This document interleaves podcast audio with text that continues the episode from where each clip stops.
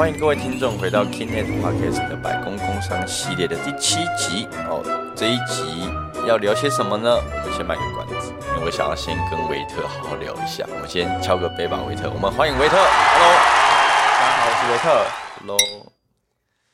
因为今天这个话题真的太适合我们男生了。哎呦，什么话题？你要跟我聊什么色色的话题？哦，色哦哦，男生好好聚在一起，无非就是色色，对不对？没有，这个话题是什么？这个话题就是当每一个人一离开学生这个社会之后，会去的下一趟旅程，也是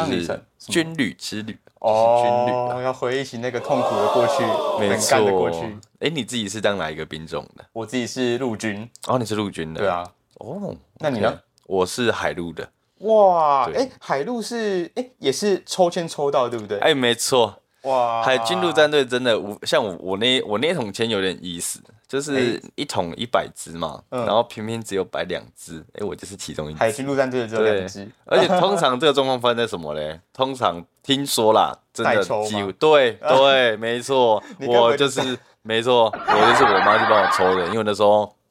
反正刚好我临时没有办法到那个、嗯那个区公所去抽，那、我妈帮我抽，然后就真的抽到海直接抽到一个上上签了。对你妈是期望好好磨练一下，在自愿说我要海我直接。崩掉哎、我听到的时候真的是傻眼。但那你受训是在什么地方？我在龙泉呢、龙泉是在屏东吗？哎、对对对对对，所以你有跳伞吗？没有，没有没有，没有，没有。哦，现在海海军陆战队没有跳伞，没有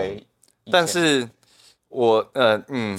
其实好啦，四个月的兵真的蛮凉的。我我哦必须得说，真的假的因为因为基本上我只要报出我是海军陆战队，有十个有十个就会像你刚刚反应，就是哇哦，那你是不是很糙什么之类的？嗯但拍谁没有，就是很凉，就是四个月你希望我们可以超到哪里去？四个月当兵是一个非常尴尬的事情，就是嗯他要你多做些什么，或是不让你做些什么都不太对劲的时间。有些东西训练到一半，啊，你就退伍了。哎、对对对对对对，所以我我那一梯连下梯下队伍下部队都没下。哦，啊因为我们就是以前看那个报告班长，嗯就以为海军陆战队好像就是哇，真的都要在那边散训呐、对对对然后做那些动作姿势之类，或是在爬但爬在泥巴上面。差不多差不多，但就我所知啦，虽然说我知道我很凉，我也觉得我很蛮凉的，嗯。但我我觉得我跟其他像陆陆军的来对比，我听到的，我说我听到，我不知道你，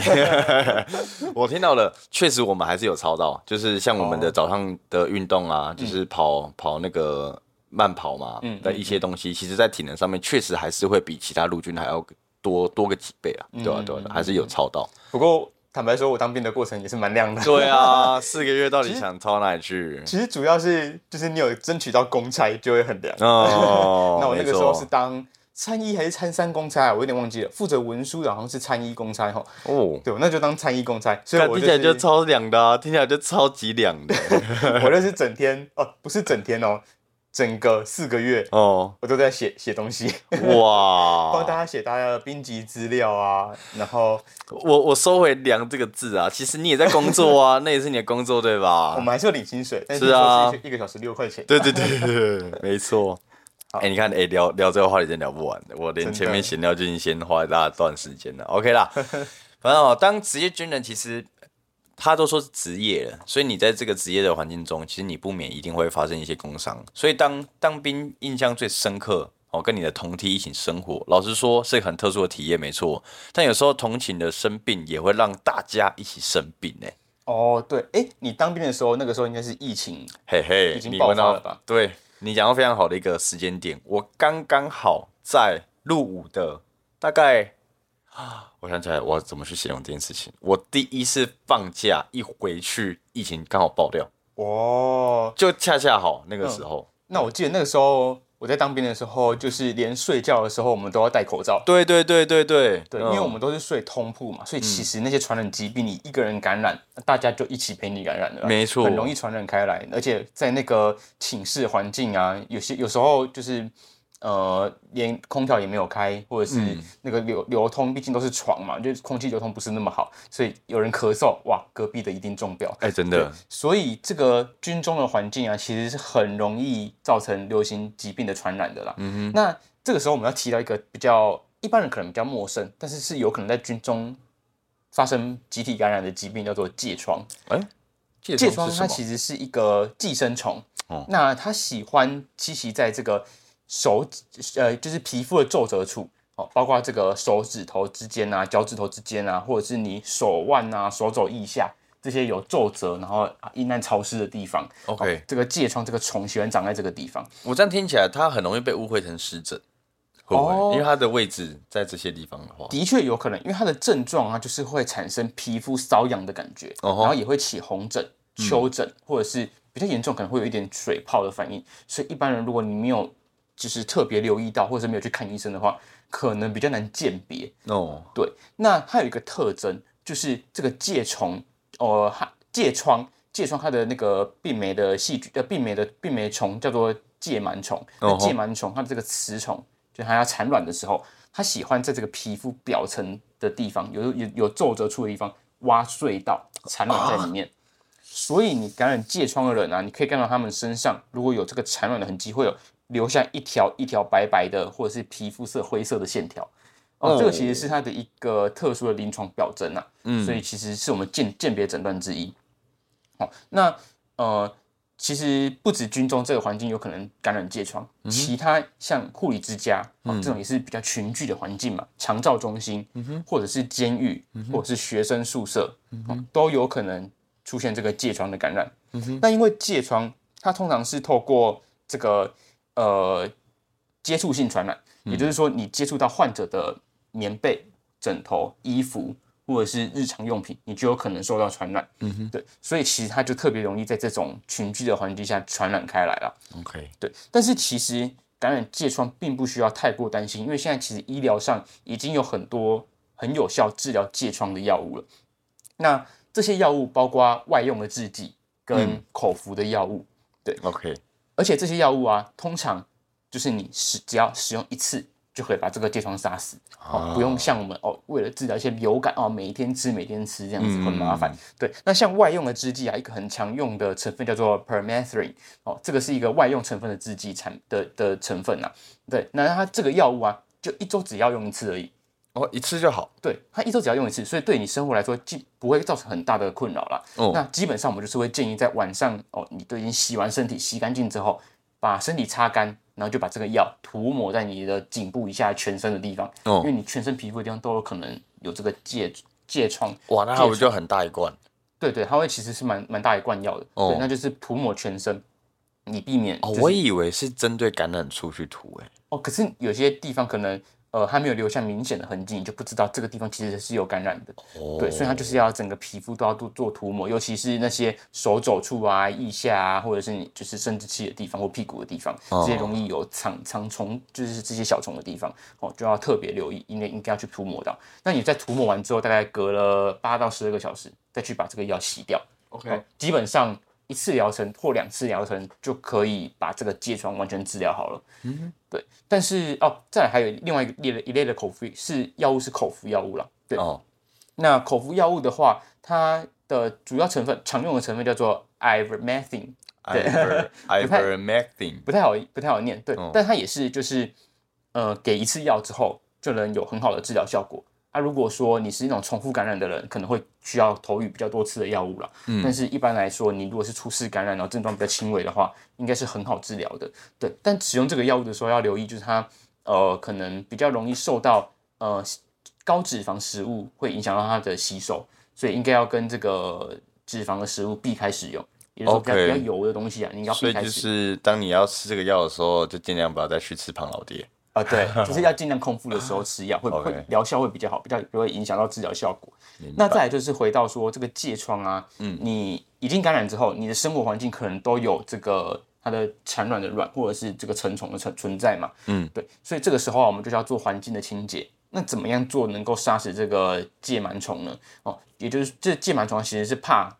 高温高热啦，所以只要你把这些患者的衣物、床单都拿去做热水的清洗，一般建议是使用六十度以上的热水去做清洗，洗完之后就能达到很好的杀虫的效果。或者是说，你把你的棉被哦，有些没有办法洗，拿去太阳下做曝晒，那晒一天之后，其实这个疥螨虫就可以死的差不多了。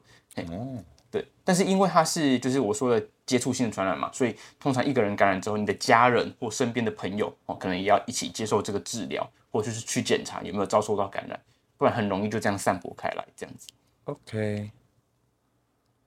那如果是在操练的时候不小心受伤啊，那那种皮肉伤有时候可能会很严重，你觉得有需要做到什么样的保养吗？我觉得这个问题有点像是像刚刚有提到，刚刚上篇聊到的宠物美容师会遇到的破伤风的那一道问题，其实有点类似哦。对对对，就是因为我们有在上一集的时候也有提到说，这个军人其实他也是常常接触到这个泥土或者是尘土的环境嘛，嗯，那就一样有可能受到破伤风感染。对，但是让军人的话，他可能又更常接触到一些比较严重的皮肉伤害，嗯哦，譬如说，因为我们常常可能要去做打靶的练习啊，哦，或者是可能会接触一些具有火药存在的药的这个这个武器嘛，嗯，所以他一受伤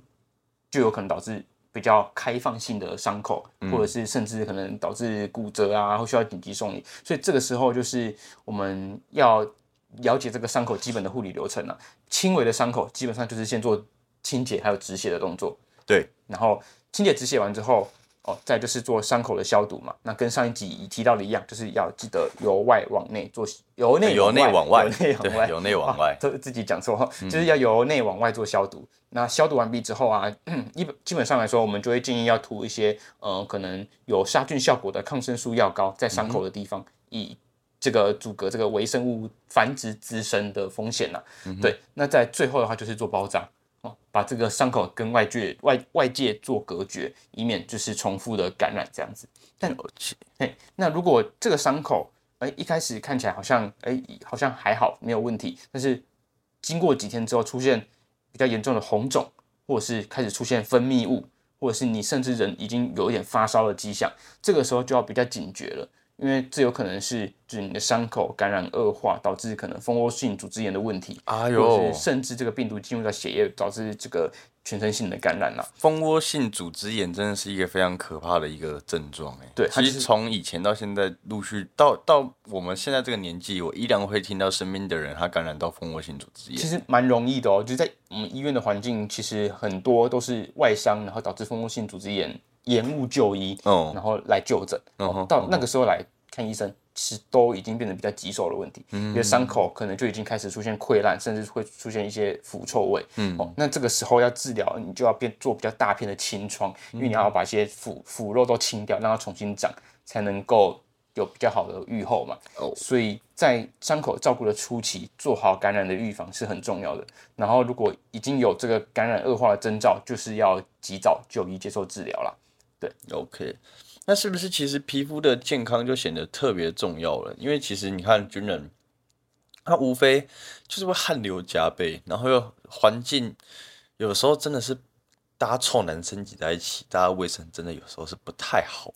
就是你也难免，就是因为我们操练都是在大太阳底下操练嘛，对啊，对而且那个装备又超级厚重，你还记得吗？嗯哇，那个真的是好重，然后你整个被晒到一个快昏倒，很没热。错，而且那个迷彩衣就很不透风，对所以其实你在流汗，然后又闷热的环境下来说啊，你穿着那个厚重的迷彩衣，就有可能把那个汗、那个热气都闷在身体里面，是啊，那这个时候就有可能导致皮肤炎的问题了。嗯，对，那皮肤炎就是不外乎就可能出现红肿、发痒跟刺痛等等的症状嘛。嗯，对，所以其实还是建议说，如果可以的话，你流汗后应该要把你的这个已经湿掉的衣物换掉，换成比较干净的衣服了。没错。对，那如果没有办法的话，就是尽量选择穿着一些透气比较良好的衣物，像我记得还有那些比较轻便的迷彩迷彩的嗯排汗衫排汗衫排汗衫如果可以的话，尽量穿着那些排汗的衣服，会会有比较好的透气效果，也比较不会让你发生皮肤炎的问题啦。是啊，那他公发的时候，其实发的那个都还行啊，就那个、那个真的要好好留着。那个当你就算你退伍了，你还是会很迷恋它。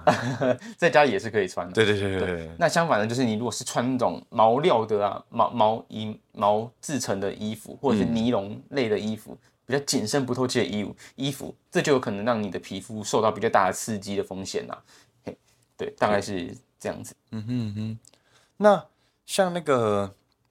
其实不外乎就是军人就是要保持你的皮肤干燥啊。嗯那你有没有听过有一种症状叫做退伍军人症？你有听过吗？哦，退伍军人症这个其实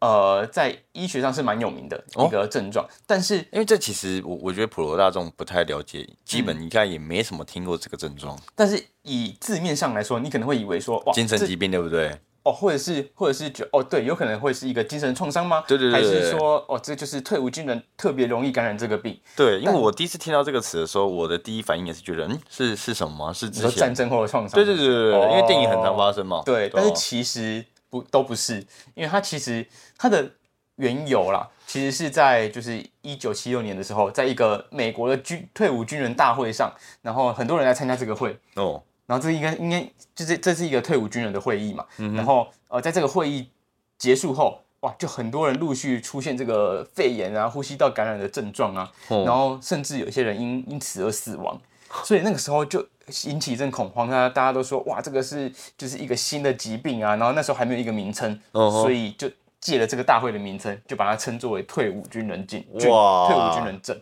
原来是这个原因啊！所以其实跟这个退伍军人并没有关系啊。对，但是的确军人有可能容易感到这个退感染到这个退伍军人杆菌。嗯啊，退伍军人病是有，就退伍军人症是由这个退伍军人杆菌所感染造成的一个疾病。对为什么他们容易感染呢？是因为这个这种细菌呢、它是比较容易存在在这个我们生活中污染的淡水里面。嗯，什么叫污染淡水？就是你可能长期没有清洁的水塔，就有可能哈、或者是呃你的莲蓬头里面长期没有清洗啊，哦、一般人可能也不会注意到莲蓬头的清洁嘛。那或者是哦、一些呃我们军人在使用清洁碗筷的时候，是不是就是会可能会用大桶水做清洁清洗？对，在这种呃淡水的环境，然后又比较呃长期没有做清洁哦，可能会就会滋生这个退伍军人杆菌。哦，那这个退伍军人杆菌受到呃感染到人体之后啊，它就有可能会造成一些肺炎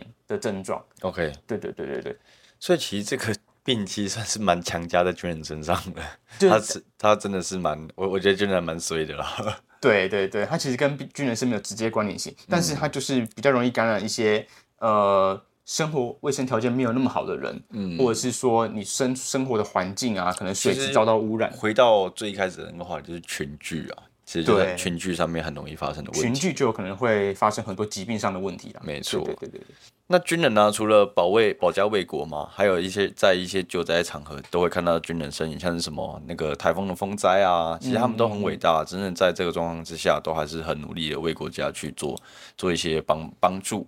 那有没有可能就是容易在这个时候心理建设并没有做的很很全面，然后造成当下的创伤？哦，这其实是的确有可能发生的哦。那其实这个状况啊，我们称作为创伤后压力症候群啊，就是他呃民众可能呃不止军人哦，可能一般的民众哦目击目击到特定的事件，譬如说呃一些死亡，可能在你面前出车祸，然后那个人那个人死亡了，嗯，哦这种。比较强烈、具有深刻印象的案件，嗯，或者是说像军人，他可能去救灾，哇，看到这个风灾造成整片家园都只像那个八八风灾这样，整片都不见了，他可能会导致他生理出现一些创伤，而出现一些心理或者是精神上的问题。嗯哼，对。那这个创伤后压力症候群啊，它的症状其实就是可能你在休息的时候，比如说睡觉的时候，你会反复梦见这个场景哦，这个灾害或者是事件发生的场景，或者是哎你平常。哎，其实也没有在做什么事情，没有特别回忆，没有没有特别做，就是想特别特定的东西，但就是那个回忆会不自觉的一直浮上来。嗯哼，好，然后再来的话，就是可能会导致这个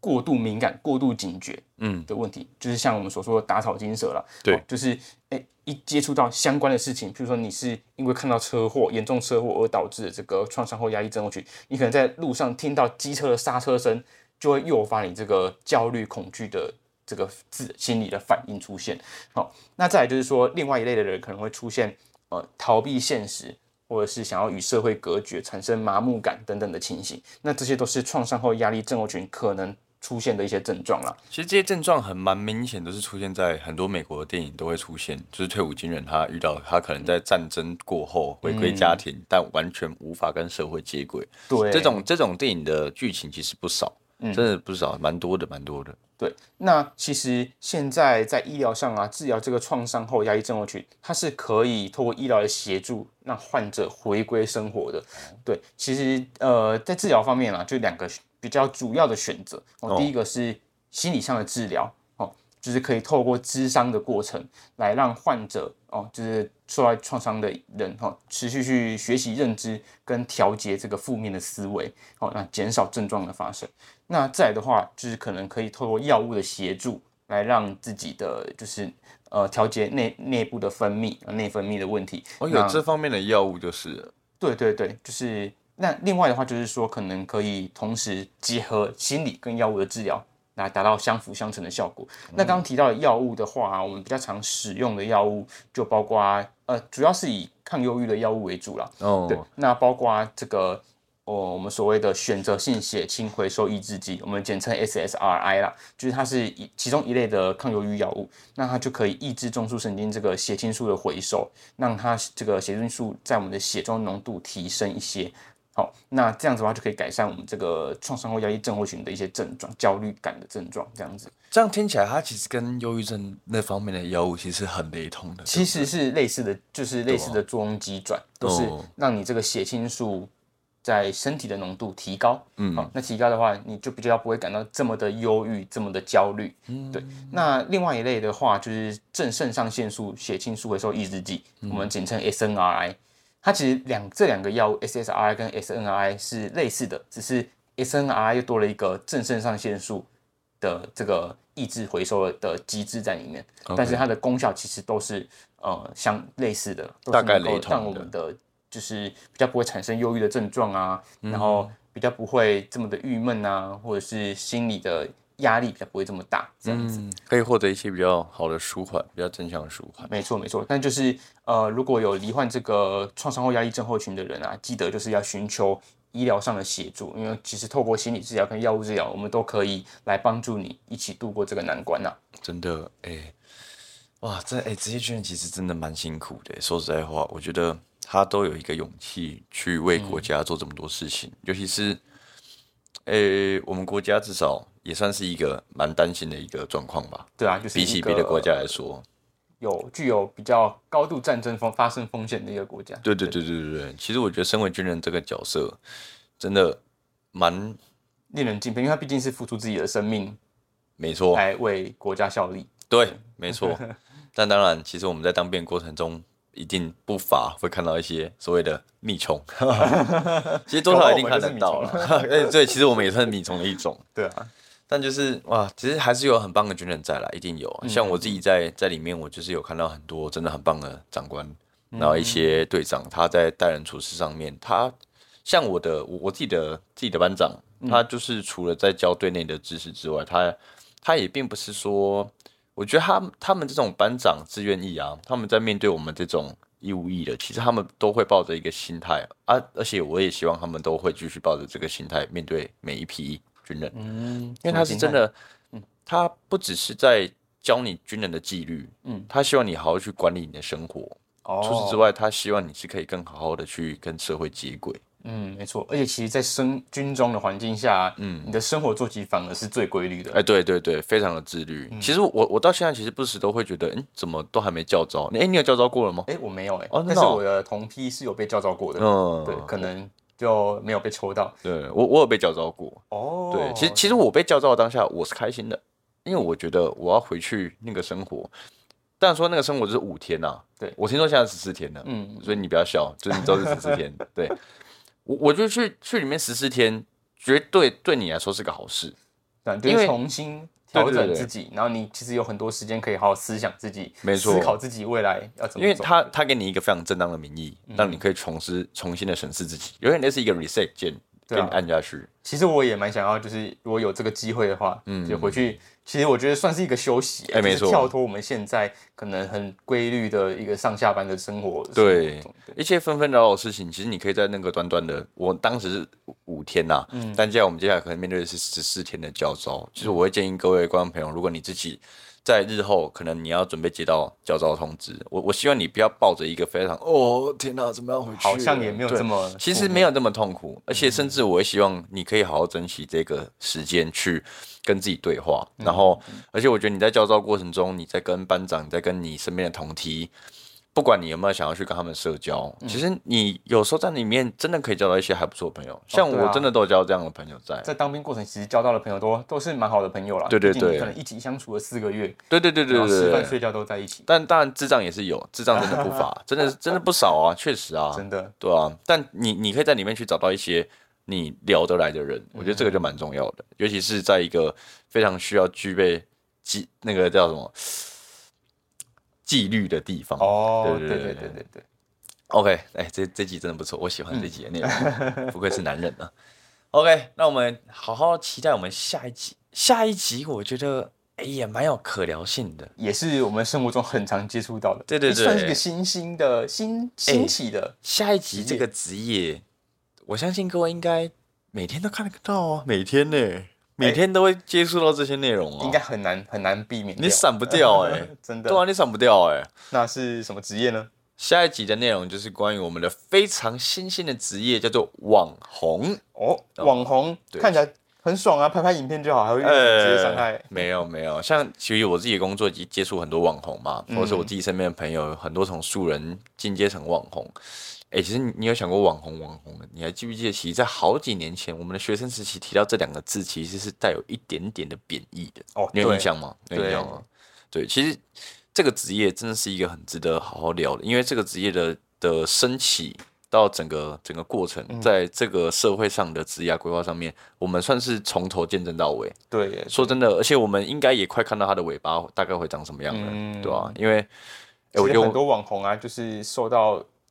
哎、一波下下一集聊，下一集聊，哎呦保点话题，好保点话，保 点话，对对对，不要一次讲完了。但我希望下一集我们在聊这个话题的时候，你可以帮我准备三个网红，你自己有在看的，三个，三个，对对对，我们来看看我们我们的喜欢的受对对对对，这这有点类似什么，你知道吗？这有点类似说，呃，我们今天在一个音乐会，我们要去聊对方说你喜欢哪三首歌，或是读书会你喜欢哪三本书看看我们会不会有共鸣。对对对对对，这个可以好好玩一下，